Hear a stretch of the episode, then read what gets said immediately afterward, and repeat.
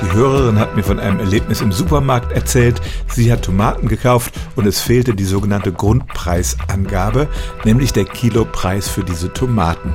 Und als sie sich beschwerte, bekam sie die Auskunft, das sei nicht nötig. Diese Auskunft war falsch.